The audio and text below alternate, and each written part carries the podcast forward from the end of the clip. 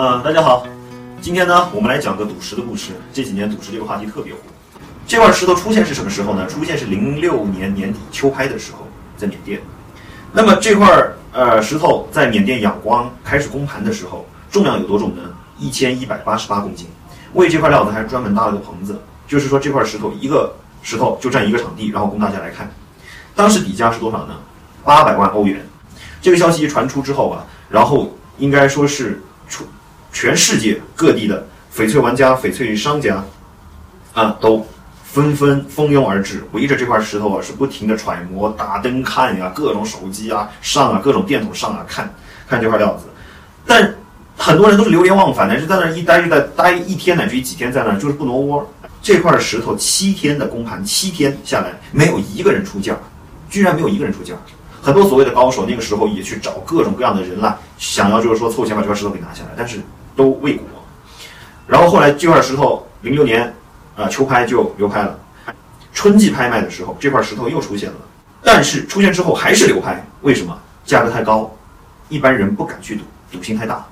那么这个时候大鱼王的这个货主就坐不住了，急了，他这块石头不仅倾其所有，而且还有几百万的高利贷。然后这个时候他就千方百计的去找各种途径，想要把这块料子私底下就给他出了。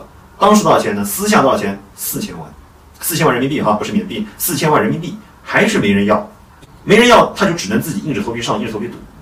就在这个时候，一个高手呢就在锯片的旁边捡起了一些碎片，一看，心里有底了，涨了，肯定涨了，至少是冰种的样子，至少是冰种。那还不那还不说里面有色没色，一千一百八十八公斤，就算是冰种也绝对赚了。结果等第一刀下，第一刀切完了，然后这块石头下来了，大家围上去一看，全场一片惊呼，高翠阳绿，那叫个漂亮！就这一刀下来，不要说不要说这个货主他借的那几百万的高利贷，就算是四千万的本钱，乃至于再咱咱再往上加一个亿的保底拍卖价都出来了，心里面相当踏实。然后又切了第二刀，更让人想不到，这石头奇，怎么个奇法？宽二十厘米的绿色啊，绿色带子穿了一圈儿，最漂亮的地方是四股绿色，四条绿色。然后最好的地方呢，达到玻璃种，玻璃种有多大？一百八十公斤，估计一百八十公斤的玻璃种。然后你想想还带色，几乎没什么杂质，那多漂亮！这块石头后来都是。后来的几年都是每年拿一个小角落出来，每年拿一个小角落出来，然后年年都是标王。什么叫标王？就是那一年标场上的头，价格最高的，还都只是这块石头上面的一个部分。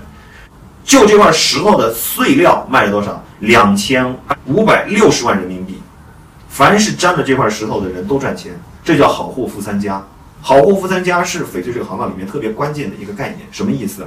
好的东西不要自己一个人占完占尽，留点给他人。一件好的东西，沾到的人都能赚钱，这样的货才叫好货。那么今天这个故事咱就先讲到这儿，这就是大禹王的故事，赌料里面赌的近年来最传奇的一件，咱们就先讲到这儿。fantastic.